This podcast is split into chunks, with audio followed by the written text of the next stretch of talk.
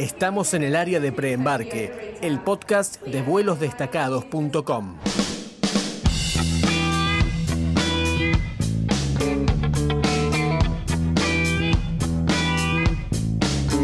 En este episodio de Preembarque hacia Nueva York vamos a ver cómo manejarnos con el transporte público en Manhattan.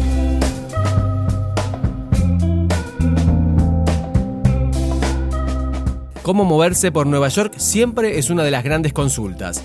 No vamos a descubrir acá que Manhattan es una ciudad gigantesca, no tanto en superficie, porque dicen las estadísticas que tiene menos de la mitad de tamaño que Buenos Aires, por ejemplo, pero sí es enorme en cuanto a la cantidad de gente.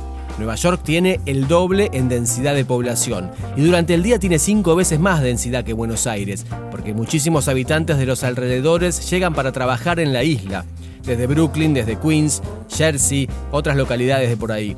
Lógicamente, todo esto genera muchísimo movimiento en el transporte público durante todo el día.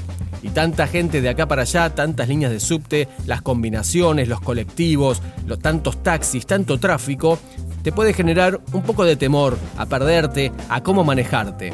Calma, porque todo esto es cierto, pero el sistema de transporte público está pensado para facilitarte las cosas.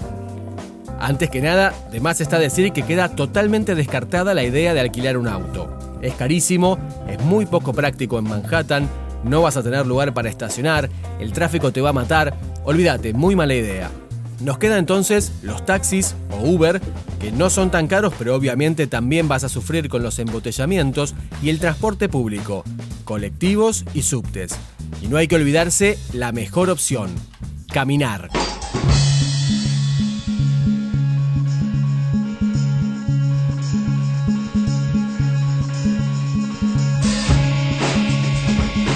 Primer tema a tener en cuenta para moverse es cómo se paga el transporte.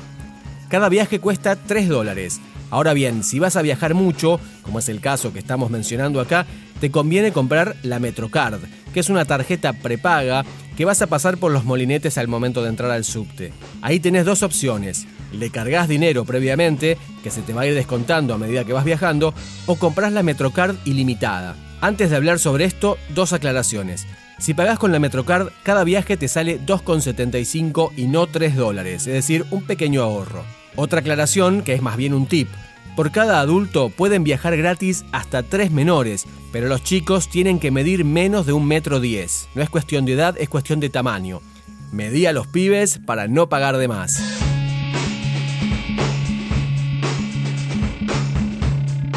Ahora sí, retomo con la Metrocard ilimitada. Ya lo dijimos en episodios anteriores y no vamos a dejar de repetirlo. Es la mejor opción para moverte. Te sirve en los subtes y también en buses. Te va a costar 32 dólares por persona y la vas a poder usar todas las veces que quieras. Quizás caminas mucho y cuando te das cuenta se te hizo de noche, estás muy cansado, te tomas el subte para volver al hotel, o hace frío, o llueve, o nieva, o se te está complicando con los chicos. Como sea, no importa la distancia, siempre vas a tener una estación de subte más o menos cerca, harás combinación si fuera necesario, pero va a ser la solución. Porque además el subte funciona a las 24 horas del día, lógicamente con mucha menos frecuencia durante la noche, y además es muy seguro, sobre todo dentro del área de la propia Manhattan.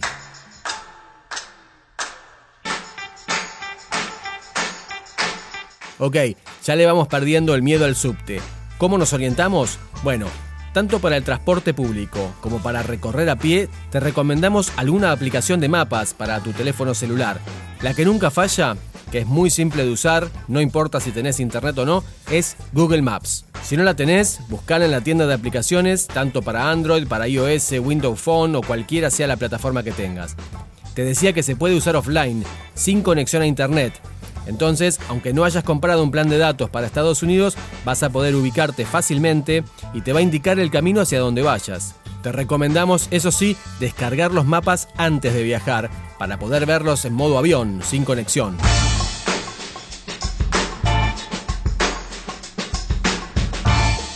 Para facilitarnos más aún las cosas, la gran mayoría de las calles de Manhattan está numerada, salvo alguna avenida como Park, Lexington, Madison, la famosa Broadway, y también en el downtown, las calles empiezan en la 1 y van subiendo hacia el norte, hasta la 220. ¿Cómo haces para ubicarte? muy fácilmente. Hacia el sur baja, hacia el norte sube. Y en el subte, en todas las estaciones, vas a ver los carteles que te marcan las direcciones del tren, que son Uptown y Downtown. O sea, como el nombre lo dice, hacia arriba, hacia el norte, donde las calles van a tener número cada vez mayor, y hacia abajo, Downtown, con números cada vez más bajos.